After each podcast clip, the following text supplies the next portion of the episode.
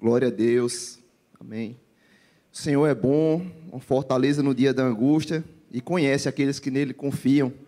E nós confiamos nesse Deus. E agora vamos, está que já louvamos o nome dele, vamos pedir que o Senhor fale conosco neste dia. Porque com certeza Deus ele quer viver um relacionamento conosco e quer nos transformar. Nosso lema esse ano é viver um relacionamento transformador. Vamos buscar ouvir a voz do nosso Deus, aquele em quem podemos confiar para que Ele possa nos transformar através da Sua palavra. Senhor, nosso Deus, Pai bendito, eu te agradeço, Deus amado, pela oportunidade tão grandiosa e maravilhosa que o Senhor nos deu de estarmos aqui nesta manhã. Nós que não merecemos, Pai, estar em Tua presença, nem merecemos ouvir a Tua voz, mas o Senhor é bom, o Senhor é maravilhosamente bom, Senhor. E eu te peço neste momento, tem misericórdia de nós, fala conosco, Pai, tira, Senhor, qualquer coisa que haja no nosso coração, Tu sabes que eu não tenho nada para falar ao Teu povo, mas o teu Espírito Santo está presente aqui, Senhor. Se tu achares por bem, usa no Senhor para trazer a tua palavra, Senhor, para a tua igreja e também toca no coração dos perdidos neste dia. Nós te agradecemos em nome de Jesus. Amém. Meus amados irmãos, gostaria de convidar neste momento a igreja para que abram as vossas Bíblias no Evangelho segundo escreveu Mateus, capítulo 6.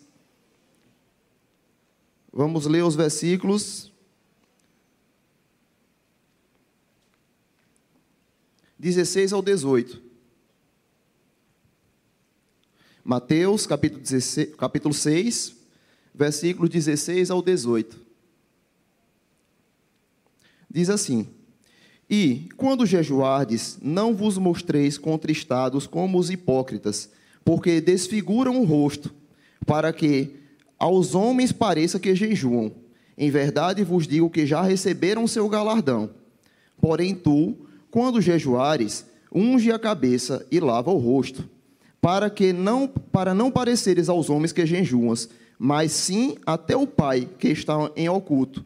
E teu pai, que vê o que está em oculto, te recompensará. Amém?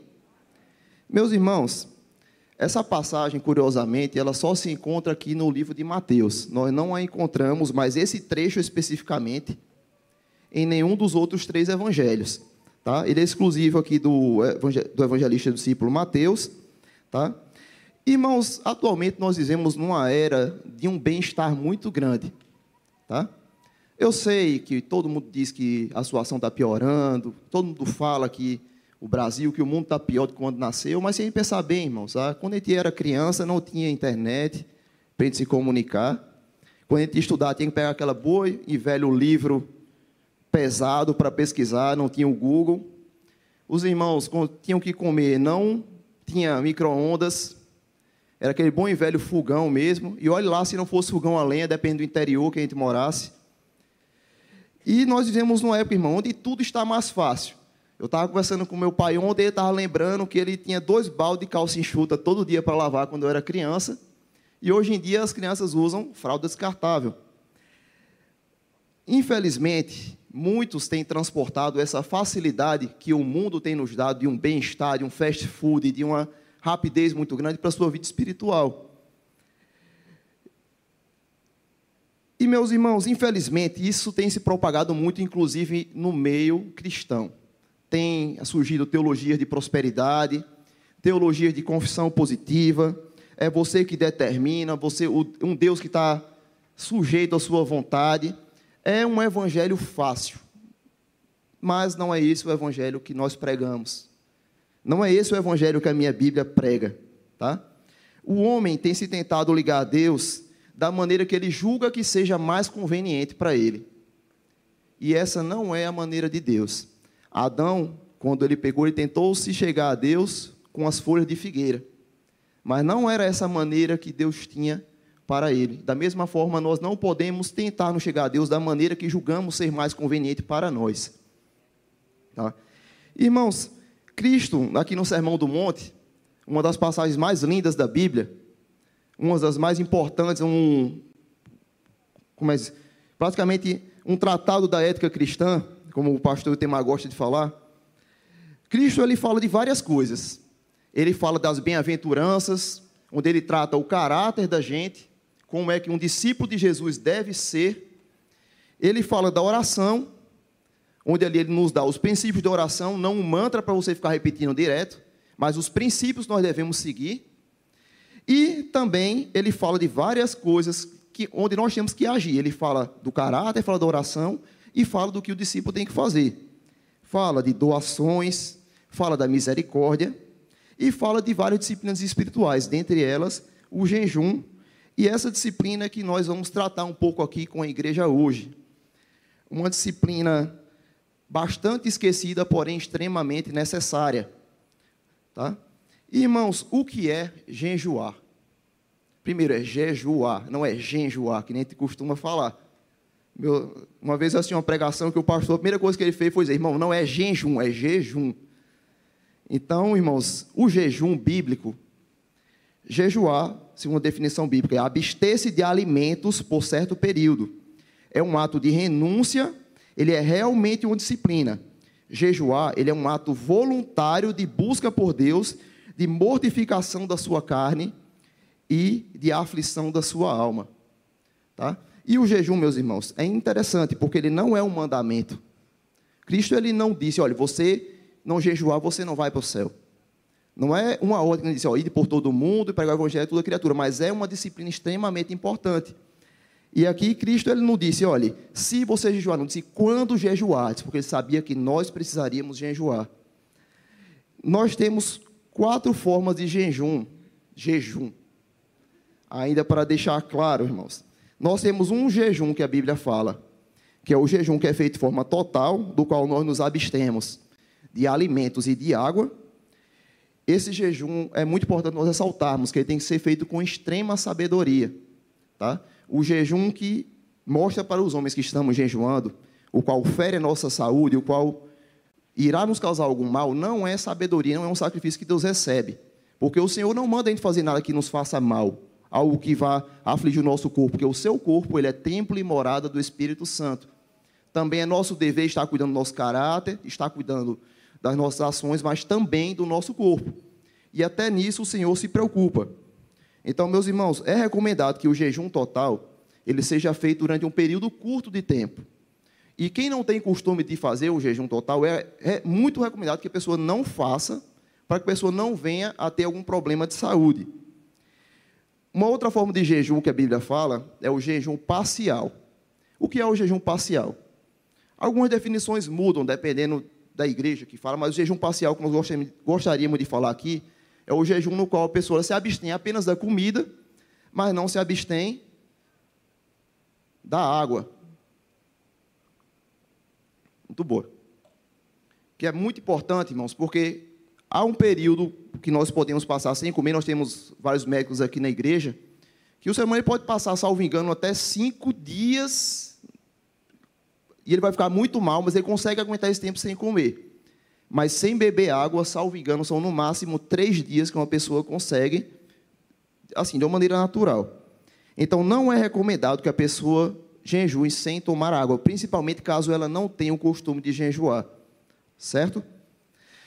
Há também algum jejum, um terceiro tipo de jejum que fala que são jejum de alimentos específicos ou delícias, que é abster-se de certos alimentos prazerosos durante um período de tempo, certo? Para que a pessoa possa jejuar. Por que isso, meus irmãos? Porque há várias pessoas com restrições médicas, com problemas de saúde. Nós temos aqui vários irmãos que possam ser que tenham alguma anemia. E se a pessoa for jejuar, ela vai passar mal, vai ter que ser internado. Nós temos pessoas que têm diabetes, pessoas idosas que não podem mais fazer jejum durante tanto tempo, por mais que queiram.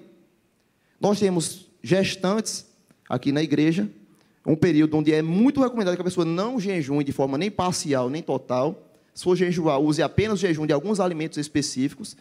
E por que isso? Algumas pessoas nem consideram isso jejum, dependendo da teologia que ela siga. Mas ele segue alguns princípios. Ele irá mortificar o seu corpo, irá afligir a sua alma. E nesse tempo você pode buscar o Senhor. Então, nós também o consideramos como uma forma de jejum. Então, nós temos três tipos, irmãos: o jejum total, o parcial e o jejum de alguns alimentos específicos. Esse é o mais recomendado para aqueles que têm restrições, que possam estar exercendo essa disciplina espiritual também. Irmãos, é recomendado também que durante o jejum a pessoa ela se abstenha de várias distrações, ela não apenas se abstenha do alimento, mas ela se abstenha da televisão, das redes sociais, se abstenha de distrações, se abstenha do lazer. Por que isso, meu irmão Marcelo? Porque jejuar, irmãos, não é algo que é natural para o ser humano. Naturalmente, nós não queremos nos abster de alimento por vontade própria. Isso é uma disciplina. É um ato voluntário de mortificar o nonosso corpo, afligir a nossa alma, para buscarmos a Deus. E o irmão Tarcísio, quando ele pregou aqui é, sobre a disciplina do jejum da última vez, ele reforçou isso aqui para a igreja. Eu até recomendo que os irmãos assistam, caso vocês possam.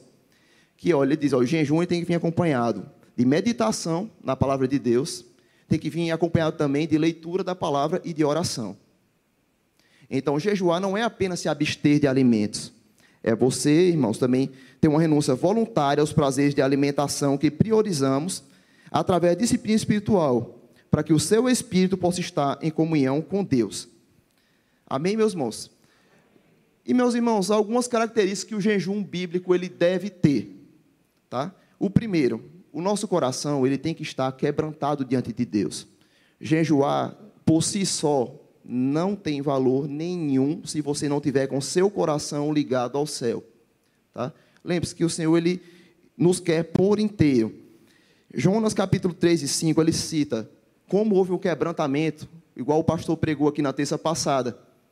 Na cidade de Nínive, quando Jonas foi lá, pregou para a cidade sobre o arrependimento, eles se quebrantaram, rasgaram o seu coração e rasgaram as suas vestes, se arrependeram de verdade e então jejuaram.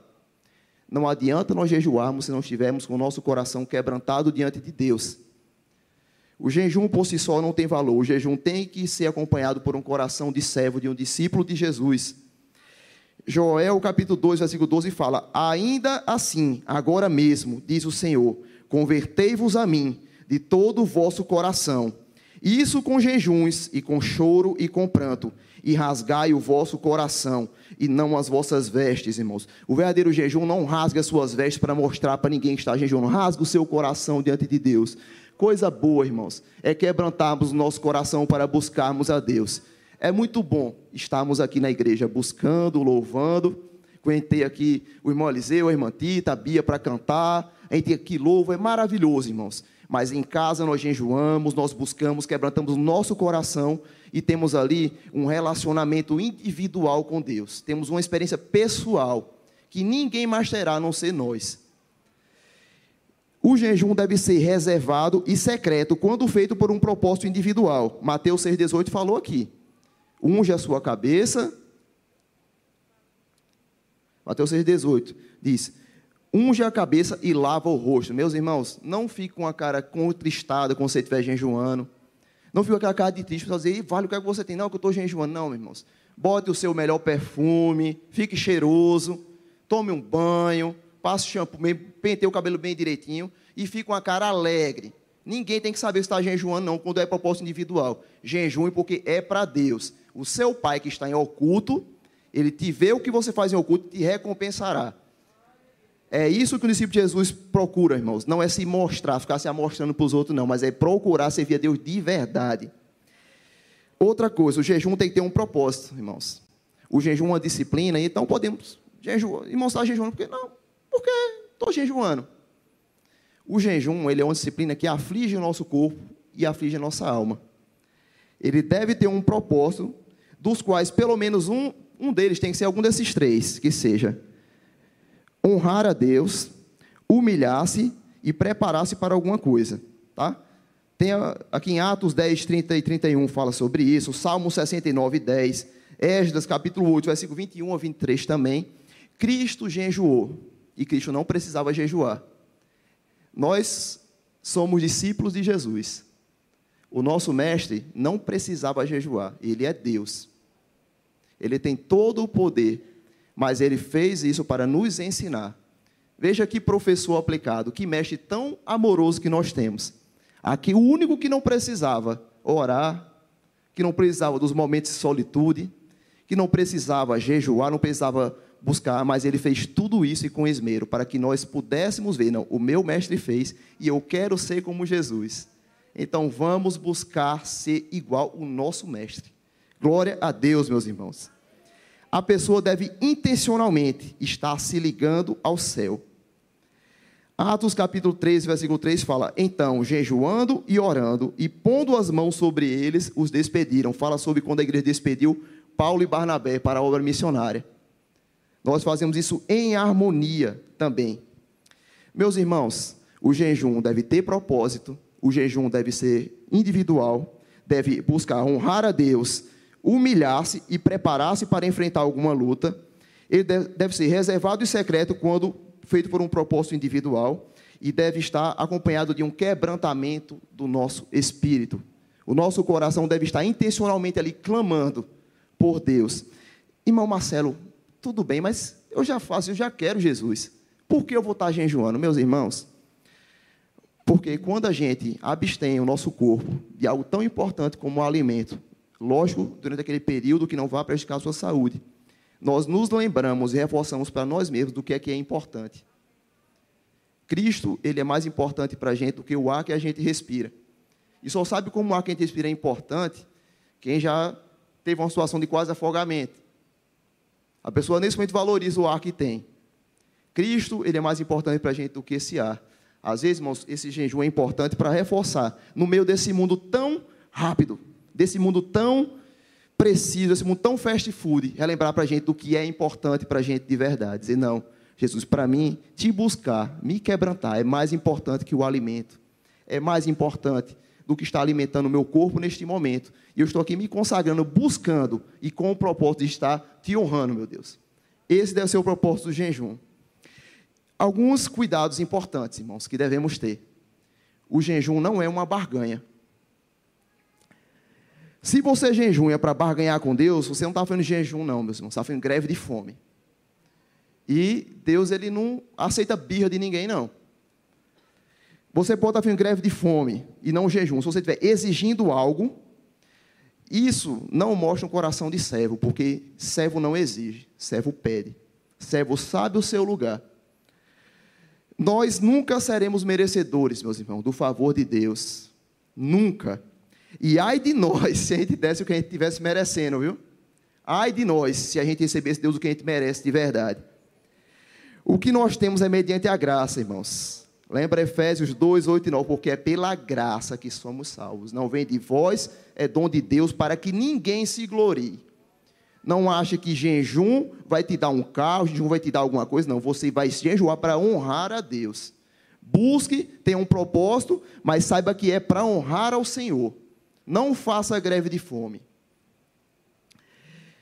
Se nos achamos dignos e merecedores, irmãos, aí é que você tem que jejuar de verdade, para que Deus mude seu coração. Aí o propósito vai ser outro. Dizer, não, eu estou jejuando aqui porque a carne é fraca, jejuando porque eu sou orgulhoso mesmo, não te entendo, mas estou aqui porque eu quero te conhecer mais. Eu estou aqui porque eu quero descer mais. Aí você jejue para que o Senhor mude seu coração. Quem jejua para chamar a atenção, meus irmãos? Mateus 6,16. Cristo fala aqui sobre os hipócritas. Você precisa avisar mesmo para alguém que está jejuando? Quando é um propósito individual, precisa de verdade? Sabe que você tem que dizer, não, para que você está dizendo que está jejuando? É para edificar, não é para informar alguém? Irmãos, jejum é particular, quando é por, por, por propósito individual. Então não precisa você falar para ninguém. Tá? Outra coisa, você pode estar jejuando, quem barganhar com Deus, para responsabilizar o Senhor pela fome que você está passando. Não. Jejum é voluntário. Assim como a nossa oferta, assim como nossos dízimos, irmão, Deus não recebe sacrifício feito obrigatoriamente. Se você está fazendo, não, estou aqui, eu estou jejuando mesmo para acumular na minha vida espiritual. Estou fazendo aqui jejuar. Irmão, você tem qualquer orgulho, irmão? É melhor você não jejuar, não. Vá comer que é melhor. Agora, se você tiver um coração de servo, voluntariamente, sacrifique um pouquinho isso ao Senhor. O ato de jejuar, irmãos, nos mostra o quanto usamos o prazer da alimentação para fugir de problemas que nos cercam. Isso é importantíssimo porque a gente viu muito isso nessa pandemia. Muita gente fugia dos problemas de casa através do trabalho. A gente se entupia no trabalho, se entupia no lazer e não convivia com os filhos, não convivia com a esposa, não estava ali no seu familiar. Aí, quando passou a conviver, começou a ver os problemas aparecendo. Eita, eu não cuidei do meu filho. Eu não sou amigo dele.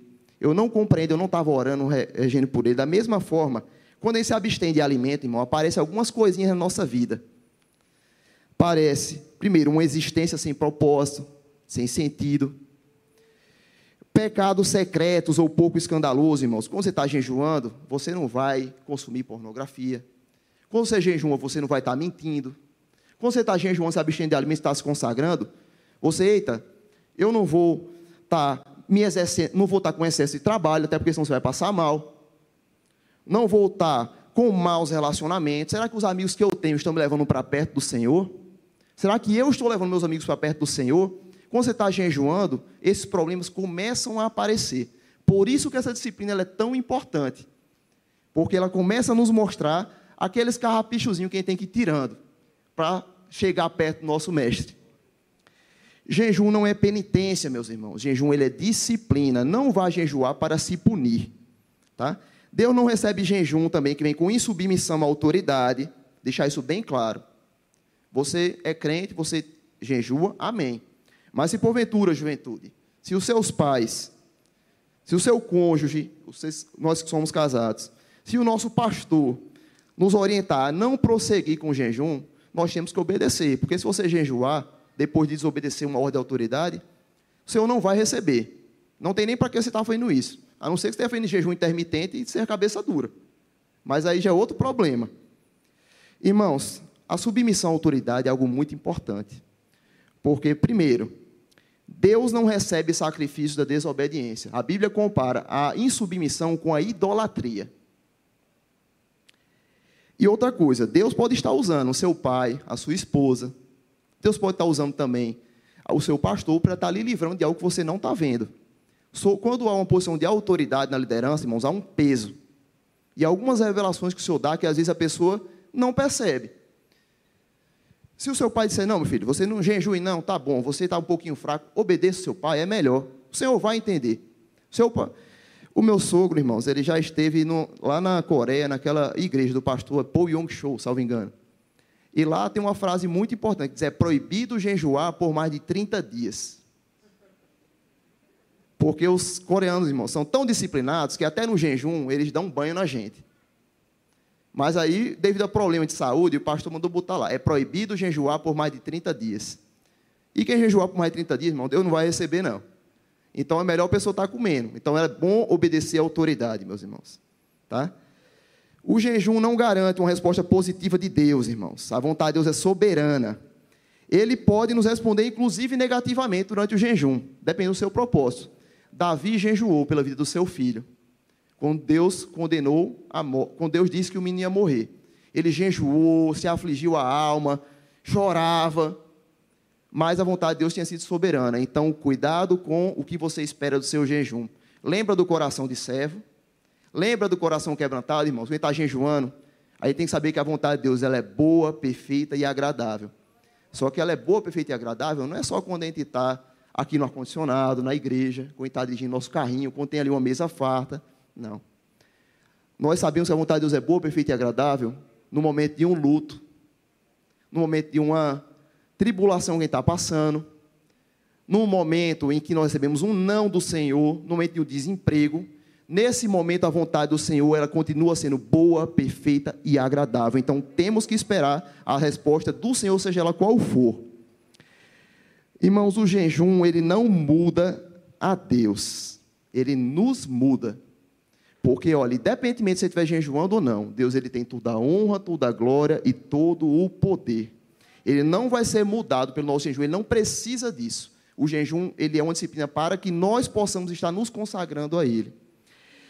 Apocalipse capítulo 5, versículo 12 ao 13, irmão, diz assim: Digno é o cordeiro que foi morto de receber o poder e riquezas e sabedoria e força e honra e glória e ações de graças. E ouvi a toda criatura que está no céu e na terra e debaixo da terra e que está no mar e todas as coisas que neles há a dizer ao que está sentado sobre o trono e ao Cordeiro sejam dadas ações de graça e honra e glória e poder para todo sempre. É esse o Deus a quem nós servimos, irmãos.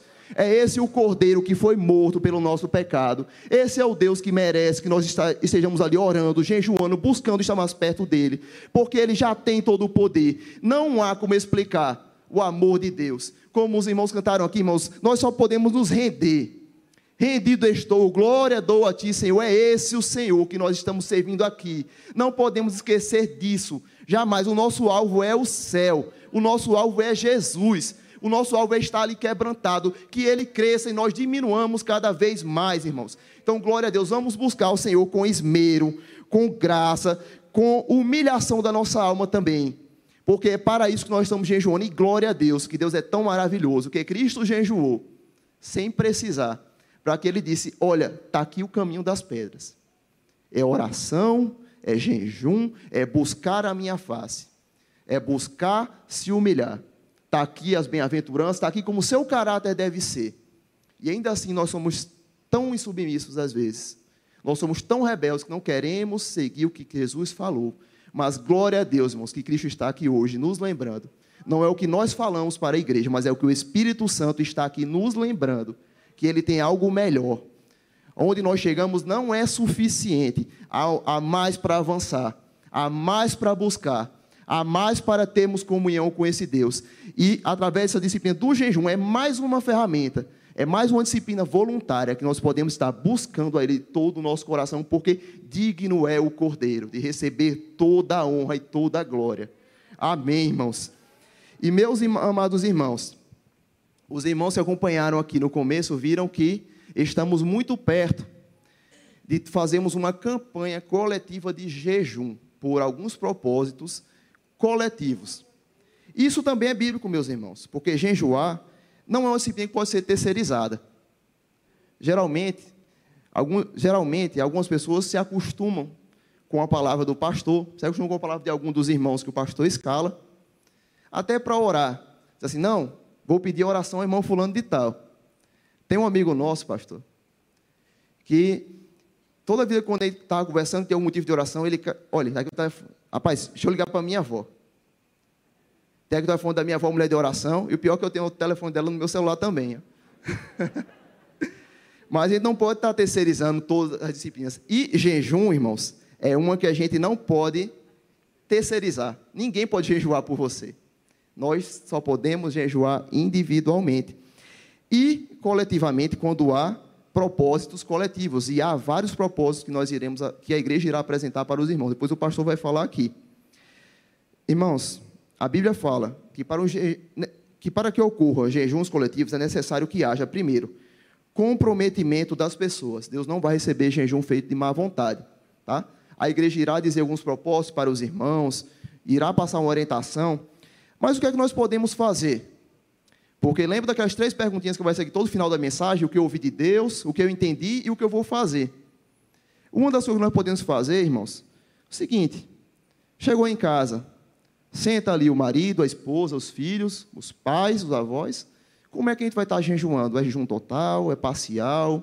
Alguns alimentos? Como é que vai ser? Não, vovô, não pode, tem doença. Não, então é melhor se abster, sei lá, o que é que pode enjoar? Ah, carne vermelha. Pronto, como arroz com ovo. Não, fulano, não, posso enjoar parcialmente. Abrir mão do café da manhã ou do almoço.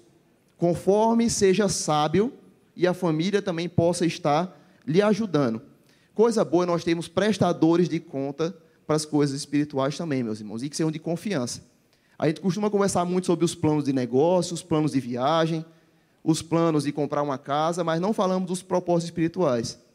É importante que a família esteja fazendo culto doméstico e compartilhando também como irá exercitar esse propósito. Clareza de propósito para toda a congregação. Estou jejuando pelo quê? Por quê? Para honrar a Deus, para me humilhar, para me preparar e apresentar um propósito específico pelo qual nós estaremos jejuando. Estabelecimento de períodos e formas, como eu falei, coletivos individuais. Cuidado também, meus irmãos não ofereça ao Senhor algo que não lhe custe nada. O pessoal vai dizer, não, eu vou jejuar café da manhã. Só que a pessoa nunca toma café da manhã. Acorda sem fome, só faz almoçar e jantar. Isso não é jejum. Jejum é algo que nos aflige. Incentivo e prestação de contas na família. Irmãos, alguns exemplos de jejuns bíblicos coletivos que nós temos. A rainha Esther, quando Amã, ele tinha feito que o rei assinasse um decreto, o qual todos os judeus poderiam ser mortos no Império Persa, foi o que aconteceu. Ele disse: Não, eu o tio dela Mardoqueu foi lá e disse: olha, foi para talvez tenha sido para esse tempo que o senhor fez chegar nessa posição. E ela tinha que falar com o rei, sendo que se ela fosse falar com o rei sem ser chamada, poderia ser morta. Foi o que ela disse. Esté capítulo 4, versículo 16. Vai e ajunta todos os judeus que se acharem em Suzã, e jejuai por mim, e não comais nem bebais por três dias, e nem de dia e nem de noite, e eu e minhas servas também jejuaremos, e assim irei ter com o rei. E ainda que não seja segundo a lei, e se perecer, pereci. O jejum era específico, era, era coletivo, todos sabiam qual era o propósito, e estavam não apenas jejuando, mas se quebrantando diante de Deus.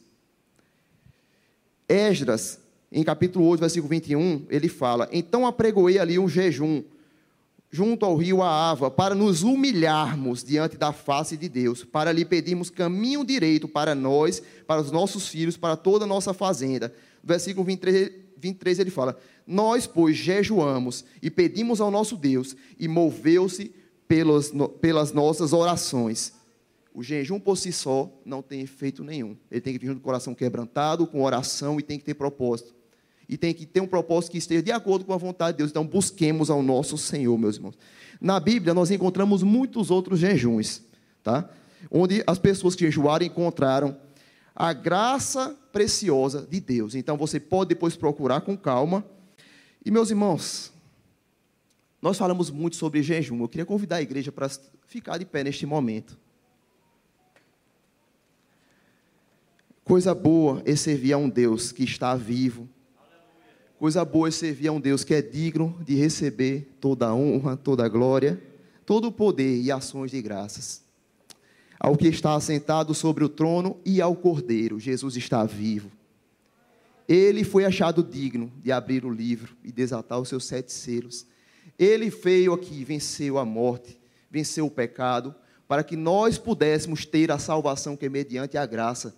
Vale a pena estar buscando, vale a pena estar jejuando, vale a pena estar clamando ao nosso Senhor por tudo. Isaías 45, versículo 22, você também que está em casa, diz assim: Olhai para mim e sereis salvos, vós, todos os termos da terra, porque eu sou Deus e não há outro. Em Deus a salvação. Jesus, ele tem algo melhor para as nossas vidas e não é bênçãos materiais, porque isso passa. Não ajunteis tesouros na terra, onde atrás é ferro que consomem mas busquemos a Deus, a salvação, algo melhor. Eu vou estarei um dia, em nome de Jesus, diante desse Cordeiro que merece toda a honra, toda a glória, todo poder e ações de graça. E neste momento eu queria, que, gostaria de lhe convidar, você que ainda não recebeu Jesus como Salvador, você que talvez tivesse uma compreensão errada sobre o jejum, você que talvez não tenha percebido o quão, o quão há preparado para nós no céu o quão Deus tem de melhor para nós, que neste momento receba Jesus. Eu te ofereço não dinheiro, não te ofereço prata nem ouro, mas o que temos, isso oferecemos, e nós temos Jesus. Nós temos o nosso Mestre, temos o nosso Senhor que está acima de todas as coisas. Alguém que queira receber Jesus nesse dia, alguém que queira quebrantar o seu coração, preparar para estar caminhando conosco para ir para o céu, alguém que queira se reconciliar com o Senhor que estava afastado, neste momento volte para os caminhos do Senhor. Há algo melhor, há algo que nada neste mundo, seja bonança, seja riqueza, seja tribulação ou angústia, irá roubar de nós, que é estar com Jesus, sermos salvos. Alguém que quer receber Jesus, se alguém que está em casa também, escreva aqui nos comentários do YouTube entre em contato conosco através do aplicativo da igreja. Diga: Eu quero receber Jesus como seu Salvador. Receba Jesus neste momento. Há algo melhor para nós, meus irmãos. Alguém quer receber Jesus neste dia? Amém. Se não há, que Deus abençoe. Mas, igreja, o irmão Marcelo, ele é engenheiro, mas ele atua muitos anos como professor. E tem uma coisa que eu aprendi quando eu era aluno ainda que quando a gente está assistindo, quando está ouvindo, a gente entende muita coisa. A gente compreende, mas a gente só aprende quando a gente pratica. Eu falo muito para meus alunos: olha, você está aqui, você está entendendo. Quando você sentar em casa, for resolver exercício, quando você for projetar alguma coisa, for fazer um trabalho, você vai aprender de verdade. Da mesma forma, igreja, nós vocês podem, nós, o Senhor pode ter trazido clareza à nossa mente sobre o que é o jejum, qual é a importância do jejum, a importância de estarmos buscando a Ele. Mas praticar é aprender. E praticar é algo que não podemos terceirizar. Algo que nós temos que realmente pôr em prática, essa disciplina espiritual do jejum, que é maravilhosa. O discípulo só cresce e fica semelhante ao mestre quando ele pratica os seus ensinamentos. Então, gostaria de convocar a igreja para, a partir de hoje, caso você não jejuma ou se jejuava da forma errada, passe a buscar ao Senhor. Passem a jejuar. Aí nós estaremos aprendendo de verdade. Não estaremos, como o irmão Tarciso fala, falando história dos outros. Eu terei as minhas histórias para contar. Não vai ser o testemunho dos irmãos, será o meu testemunho de intimidade com Deus. Busquemos a nosso Deus, irmãos. Eu agradeço a oportunidade em nome de Jesus. Deus abençoe a igreja.